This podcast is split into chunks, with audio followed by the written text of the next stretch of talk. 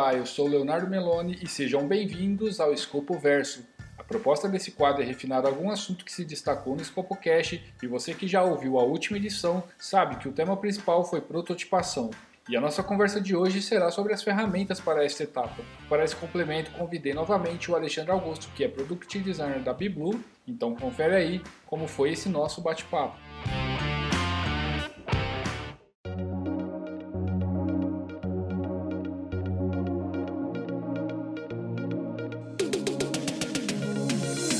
Opa, e aí, Léo? Cara, muito obrigado. Obrigado pelo convite do, desse retorno aqui. E vai ser um prazer falar mais um pouquinho de prototipação. E na nossa última conversa, Lê, a gente falou um pouquinho sobre a parte de prototipação, a parte de produtos, serviços, projetos, e a gente explorou pouco a parte de ferramentas. Eu gostaria de fazer um overview sobre as ferramentas de mercado, o que você tem visto, falar um pouquinho das características e também qual você considera a melhor ali para começar. Obviamente, eu vou falar é, mais sobre a minha experiência, né? Então, até quem tiver ouvindo o podcast, quiser deixar em, em algum comentário é, mais ferramentas, totalmente aberto. É, só fazer esse disclaimer aqui, né? Como a gente falou ali, tanto eu quanto o Lucas, cara, eu acredito que a, a ferramenta que, é que eu uso hoje, que é o Figma, é a mais completa, melhor custo-benefício, por assim dizer. Então eu acredito que ela seja melhor até inclusive para iniciar. Legal. E você já teve experiências com, com outras ferramentas como XG, Sketch, InVision, o próprio Principal, né, que a gente chegou a comentar superficialmente também na, na última conversa. É, você teve alguma experiência com alguma dessas ferramentas que você poderia comentar também? Eu comecei no Sketch e o Sketch na época que eu tinha começado nele, ele não tinha prototipação. Acho que é até legal comentar aqui que ele, o, o Sketch é uma ferramenta só para Mac, né? de design de interface. Cara, ele é excelente. Eu acho que, se eu não me engano, foi o primeiro cara a desbancar o Photoshop, né? Logo na sequência veio o FG. E como ele fazia só a parte de design, você tinha que usar alguma ferramenta secundária ali para poder fazer a prototipação, né? Então, na época, eu usei bastante o Marvel na BeBlue, e inclusive a gente chegou a assinar e tal. E, cara, foi muito, muito legal. E a gente usou um pouco o InVision também enquanto a gente estava em teste. Enquanto a gente usava. A gente usou o Marvel InVision para ver qual dos dois vingava. É, do InVision, eu acho legal fazer um complemento que logo depois ele, ele lançou um app né, completo com a mesma proposta do Figma, onde você fazia o design e fazia a prototipação. Eu não tive tanta experiência com ele. Uma colega minha de trabalho na época trabalhou um pouquinho no, no InVision e o que eu senti é que os protótipos nele ficavam muito pesados. Eu acredito que hoje deve estar mais refinado, mas na época ficava quase que não usual ali porque ficava muito, muito lento. Já o Marvel, ele é só para prototipação mesmo, né? Então você precisa usar uma ferramenta antes. Falando agora, eu não tenho certeza se ele tem alguma ferramenta de montagem, talvez sim, mas ele, ele é mais famoso realmente pela prototipação e depois ele entrou no mercado de teste de usabilidade, mas aí é uma, uma outra coisa. Então, era isso, né? Você tinha que ter duas ferramentas, né? Uma para design e uma para prototipação no começo. E você chegou a ter um pouco também de experiência com o Principal. É, até na época, se eu não me engano, você utilizava ele já para fazer alguma coisa mais de alta fidelidade, né? Isso, perfeito. Cara, o, o Principal, ele também, né? É só para Mac e ele é uma ferramenta excepcional, assim, muito diferente da, da proposta do, do Marvel e do Nvidia, que é que é uma prototipação rápida e feita para você disponibilizar um link para o desenvolvedor ou para o PO ou para você mandar para um, um, potencial cliente ou para um potencial usuário que você queira fazer um teste, né? Então, é, eu classificaria o Marvel e o Envision, você prototipa rápido, faz um link, você consegue fazer um, um, protótipo legal, né? Um protótipo considerado de alta, só que o Principal ele entra em realmente uma outra categoria, cara. É, você vai num refinamento ali de, de fazer animações de, de, uma maneira assim, de um, um trato mais fino, que você consegue realmente chegar muito perto do que você se aproximaria ali com o app, sabe? Você trabalha com. Ele tem uma parte de símbolos, símbolos não, né? Componentes. Então, assim, ele tem uma parte componentizada de animação dentro dele. É, é realmente um, uma ferramenta mais, mais completa e mais complexa. Então, mas você considera que o, o Figma consegue substituir é, essa parte do Principal hoje? Ou ele ainda tem muito a percorrer aí para poder chegar nesse nível é, que o Principal oferece? Substitui em partes. É, vai, vai variar muito do que você quer fazer, né? Porque assim, acho que o primeiro ponto é, é você pensar para que, que você usaria o Principal, né? Já que ele é uma plataforma que é, hoje é muito, é, ele é limitado o resultado final, né? Então, assim, você vai ter que ter um, um principal instalado na máquina, tem que ter um iPhone, caso que é travado ali, né, em, em iOS e, e, Mac, e quem fez o protótipo tem acesso a colocar ele no, no iPhone, né? Ele fica salvo ali no aparelho. Então, assim, é, se você estiver trabalhando à distância, já não é algo a, a ser considerado, né? Então, ou você está trabalhando com muita gente que tem Apple, ou realmente você consegue ter um celular ali, é, um iPhone, para você conseguir colocar um protótipo fazer um teste de usabilidade. É o que a gente já fez. Aí eu acho é, ele bem válido, ou você quer fazer uma apresentação de muito alto nível. Entendi. Já seria mais considerado ali para a questão de, de realmente alta fidelidade com algum é, esbanjamento ali da parte de apresentação ou para impressionar um pouco mais, seria mais nessa pegada. Já o Figma ele é um pouco, acaba sendo um pouco mais completo, porque ele atende tudo, porém não chega nesse, nesse refinamento como você considerou. Exato. O, o Príncipe, eu acho que se você tiver num, num nível de, é, de refino do produto, onde você já pode prestar atenção em, em, design de interação, ele é um excelente software.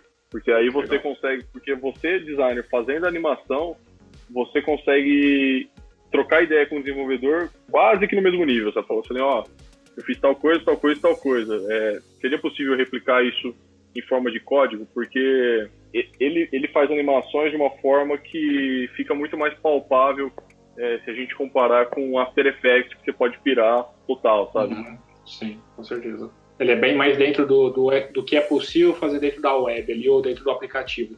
Já o After Effects você meio que viaja pensando num vídeo mesmo, né? Uma coisa que você está criando ali, mas não necessariamente ele vai ser transformado em código ou vai ser utilizado por alguém. Isso, perfeito. Quais as vantagens que você vê hoje do Figma em relação a esses concorrentes? Porque, querendo ou não, hoje tem é, vários softwares diferentes de antes, né? Que para você fazer é, a edição você tinha o Photoshop, alguns utilizavam até CorelDRAW, você tinha muito antigo é, o Dreamweaver para poder desenvolver alguma coisa ali. Porém, hoje você tem muito mais ferramentas. É, o que, que você considera ali de vantagens do, pro, do Figma em relação às outras ferramentas? Eu acho que dá, dá para listar em algumas, né? Primeiro, ele ser cross-plataforma, né? Então, se a gente estiver falando de Windows e Mac, e não posso falar por todos os designers, mas a, a gente sabe que é, é uma tendência, né? O designer costuma usar Mac e todo, todo restante do, do, pessoal que trabalha não, não é uma certeza, na verdade não é uma certeza nem para design. Dele ser cross-plataforma já é uma vantagem. É, uma outra vantagem, eu acredito que é a parte de você poder trabalhar ao mesmo tempo com outros usuários, né? Totalmente online, né? Simultâneo. Isso, nossa, isso ajuda muito. Então, se você tiver numa call enquanto você está trabalhando no Figma, parece muito que você está trabalhando do lado da pessoa ali. Só que Sim. a vantagem é que os dois estão tá conseguindo colocar a mão no, no projeto ao mesmo tempo. Sim, principalmente agora em home office, parece que realmente é, tem realmente uma pessoa ali do seu lado trabalhando, você consegue conversar. Isso, a parte de comentários também funciona muito bem, né? Então, isso mais a, a parte de comentários é, colabora ali para você é, parecer que realmente está no presencial, né? Exato. Os projetos ficam salvos online, né? Então, você não tem esse problema de talvez perder um arquivo, óbvio, você depende da nuvem do Figma, mas aí gente tem que confiar. E a, e a outra foi justamente comparado a, a esse início que eu tive, que eu usava o Sketch, aí eu partia para o Marvel para fazer a prototipação e depois exportava as telas do Sketch para o Zeppelin, que é um, uma ferramenta de... Ela auxilia o desenvolvimento ali, né? Uma ferramenta de handoff. Sim. onde você exporta a tela e o desenvolvedor consegue ver ali os assets tanto para desenvolver para iOS ou para Android ou para web, né? E ele consegue exportar o, as imagens, ver as cores, ele já gera um código CSS ali. E o Figma ele né? Isso, e o Figma ele abraçou tudo isso, né? Ele Sim. você tem o, a parte de design, prototipação e, e handoff num, num, numa ferramenta só. Então são são N vantagens aí. E a parte de prototipação em cima, ele tem um controle. Como ele já está com o design ali, né? Você tem todas as, as peças ali que você está montando. Eles cuidaram bem dessa parte de você conseguir ter, um, ter uma função lá que é a Smart Animate, né? Uhum. Então, se você vai de uma tela para outra, o elemento que você desenhou na tela A, na posição X, e você foi ele para posição Y, ele se movimenta, né? Com isso você consegue dar, dar um trabalhinho, mas você consegue fazer umas animações legais também e conseguir chegar mais próximo do que você gostaria que é, fosse o resultado no, em produção, né? E você considera a parte de componentização também algo é, diferencial dele? Ou você acaba encontrando isso também no Sketch, no XG ou até no próprio InVision? Aí eu vou poder falar só nos, nos nas ferramentas que eu trabalhei, que ah. foi no, no, no Sketch e no Figma. Ambos têm essa parte de componentização. Eu não senti grande diferença, assim, eu acho que para falar qual, qual tem vantagem sobre qual, achei muito, muito similar. Cara, é, é excelente, né? Na verdade, isso aí faz, é, faz com que você trabalhe muito mais rápido. Eu acredito que o XG tenha. O XG foi, acho que dos apps aí, foi o que eu menos tive contato. Eu tive contato de abrir ele e exportar ou para Sketch ou para Figma, sabe? Como eu sim, não trabalhava sim, nativamente nele. Essa parte da componentização, para quem utiliza Guide, é, monta ali a parte do Design System e tal, é, acredito que não tem coisa melhor, né? E uma outra, um outro ponto, pelo menos eu escuto muito falar também, é a parte de exportação, né? Então, hoje você conseguir selecionar um ícone já fazer a exportação já ele inteiro, diferente do Photoshop fazer o recorte, isso também acaba sendo uma vantagem ali para quem saiu do Photoshop, né? Ou quem fazia a parte do front ali dentro do, porque querendo ou não é uma vantagem também para desenvolvedores, né? Não só a exportação, mas como essa que você falou do, de ter um preview, de ter talvez você selecionar e já vem um preview de código. Então isso acaba tendo vantagem também entre designers e o desenvolvedor, criando ali uma interface intermediária, né? Nisso o Figma tem uma vantagem, cara, pelo menos em relação ao Zeppelin, né? É bem engraçado, né? O Zeppelin é especializado para isso e ainda assim o Figma tem uma vantagem, que é o, quem estiver fazendo front ali consegue pegar o ícone ou a, a forma que ele que ele está vendo no layout e ele consegue falar, ah, eu quero exportar esse aqui, eu quero exportar no tipo tal. Hum, no Zeppelin, esse controle está do lado do designer, né? O designer Sim. fala, ó, oh, esse ícone aqui ele só pode ser exportado em 2x e em PNG. É. Ambos têm vantagens, mas é, eu considero a, essa essa abertura que o Figma dá, sabe, de você não necessariamente travar a exportação de, de algo, uma, uma vantagem. Porque era um trabalho muito minucioso ali, sabe? Tipo, você tá fazendo uma Sim. tela, às vezes você tem N ícones ali, 20 ícones, sabe, dependendo da, da tela, ou 20 é, elementos para esporte, e você acaba deixando passar algum, sabe? E, e, é ruim, isso trava o desenvolvimento em algum, em algum momento, né? Sim, perfeito. É, exatamente. Eu acho que essa, essa questão de você ter a liberdade, lógico, que quanto você tem um controle, dependendo do que você está fazendo, né? acho que tudo é, depende, dependendo do aplicativo ou do sistema que você está desenvolvendo, que você tem que realmente ter um cuidado muito específico que você quer, se preocupar se vai ser um SVG, se vai ser um PNG, deixar isso no controle, talvez, do, do designer que já está fazendo, é legal. Porém, você ter a liberdade de não criar esse entrave, acaba deixando o fluxo muito mais saudável, né, entre o, desenvolvedor e também o designer. E, e, também você tira esse peso, né, de tudo que você tem que fazer. Ah, preciso pedir para o design. Ah, isso aqui, preciso pedir para o design. Então, realmente, você cria um fluxo de trabalho um pouco mais saudável. É, acaba sendo uma vantagem bem grande também. Algo que é legal do Figma também, ele dá a liberdade de você, você está trabalhando num projeto, você consegue não, talvez, se você não tiver acesso ao projeto, você, óbvio, você não vai conseguir editar, mas você consegue fazer uma cópia para você, né? Sim, perfeito. E aí quando você faz uma cópia, você pode mudar o que você quiser. É, então, isso é fantástico. Você, você consegue é, ter acesso a um arquivo, se você tem uma ideia ali, você não quer mudar o, o, o original, né? O original, né? Você consegue fazer essa cópia e depois compartilhar com, com a equipe. Isso, isso é muito legal. É, isso é muito legal e assim, é muito leve, né? Diferente de às vezes você pegar um arquivo que você tinha comentado até no podcast, no episódio, você mencionou, ah, é legal trabalhar com arquivos mais leves, né? E realmente, você pegar, ah, preciso mudar de projeto, até baixar às vezes de um servidor, vou na máquina, clicar, esperar abrir. Apesar de hoje ter o SSD, os arquivos hoje estão cada vez mais pesados. Então, você ter uma ferramenta que é leve, tá, no, tá online, você consegue mudar de projeto para projeto de forma muito rápida, acaba sendo realmente uma vantagem muito grande, né? Sim, sim, cara, é verdade. Essa vantagem eu acabei esquecendo de pontuar, mas é, é real. Isso, isso é muito bom. Cara, e você considera hoje, para quem estiver começando ou alguma coisa nesse sentido, o Photoshop ainda é válido para desenvolvimento de aplicativos e, e de sistemas web, você considera que ele é ainda uma opção ou não vale mais a pena é, perante a, quantidade de ferramentas que tem hoje no mercado?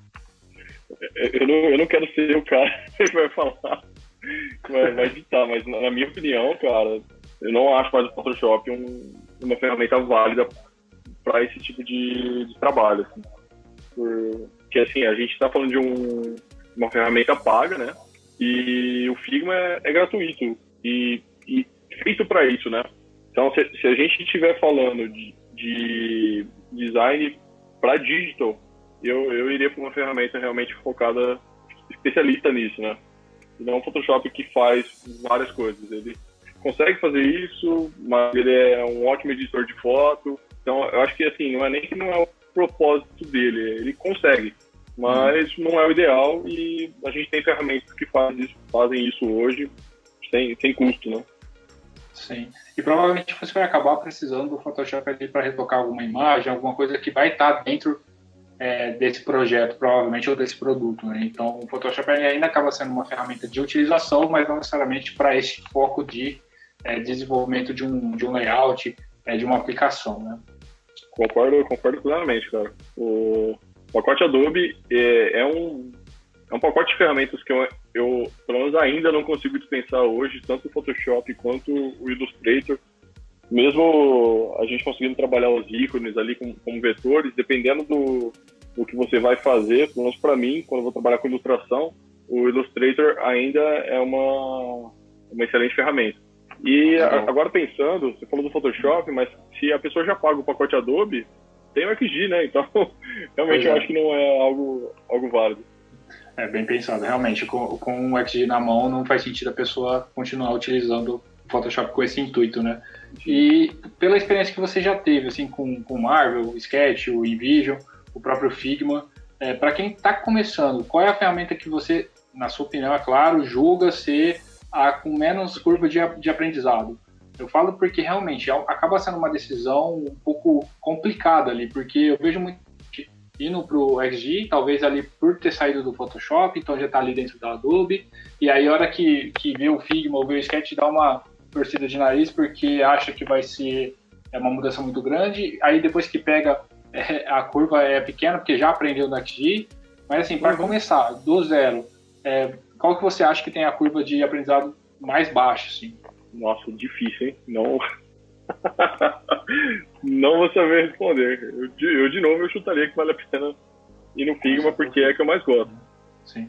É, Mas assim, você talvez... que saiu, você que saiu do, do, Photoshop, por exemplo, você teve, uma, você teve um, uma curva grande no Sketch, por exemplo. Tive, tive. Nossa, na época, eu acho que até por, pelo menos pra mim, era algo que tava começando, eu não tinha contato com muita gente que, que trabalhava com, com sketch, até em blogs e tal, eu, que eu ficava buscando, eu não conseguia achar. É, ainda tinha muito uma discussão né, de Photoshop versus Sketch que hoje eu nunca mais vi. Você vê é, Sketch versus Figma, Sketch versus uhum. XG, Figma versus XG, então assim, você vê que as ferramentas elas realmente deram uma refinada e o Photoshop ele, ele ficou um pouco para trás né, nesse, nesse quesito. E realmente, de uma para outra, a, a, a, curva é baixa. Aí vai mais do, do que a pessoa tem contato. Eu gosto do Figma porque eu recomendaria o Figma por ele ser gratuito. Eu acho que você vai, você vai precisar pagar ele a hora que você realmente estiver trabalhando em time, a hora que você tiver um design system mais consolidado, faz sentido é, pagar por ele. E em relação a, a começar a parte da prototipação em si, porque querendo ou não, é muito raro você ver pessoas é, que começam, né, escolhem a, a, parte de design por conta de protótipo. Geralmente eles vão muito é, porque quer criar coisa nesse sentido, ou usar a parte criativa, né, de, de fazer alguma coisa, resolver um problema. E o protótipo geralmente ele acaba vindo com o tempo, né, até com experiência, porque precisa ali também entender um pouco mais da, da usabilidade. É, pensando nessa parte da prototipação, o que, que você recomenda para começo? O, que, que a pessoa tem que buscar, estudar, é, até mesmo quais são os skills né, necessários ali para desenvolver o, o, protótipo? É o que eu mencionei. É, são, são raros os designers que começam né, por essa área, ah, vou fazer a prototipação para depois. Não, geralmente começa criando, até pegando é, sites, sei lá, vou pegar e vou recriar o design do YouTube, por exemplo. Dificilmente ele vai fazer um protótipo e depois vai fazer o design. Já, geralmente já gosta de fazer direto ali é, é igual educação física, né? Tem a parte teórica, mas você quer jogar bola logo, você não quer ver a, a parte de teoria. Então, na sua visão, é, o que, que, a pessoa precisa realmente para poder fazer a parte da prototipação? É, quanto mais ela é, criar, desenvolver a parte de, de layout, ela já está automaticamente aprendendo a parte de prototipação ou não? Ela realmente precisa treinar o protótipo, é, estudar a parte de experiência do usuário, a parte teórica mesmo a fundo. Eu acho que a gente pode dividir isso em talvez duas respostas.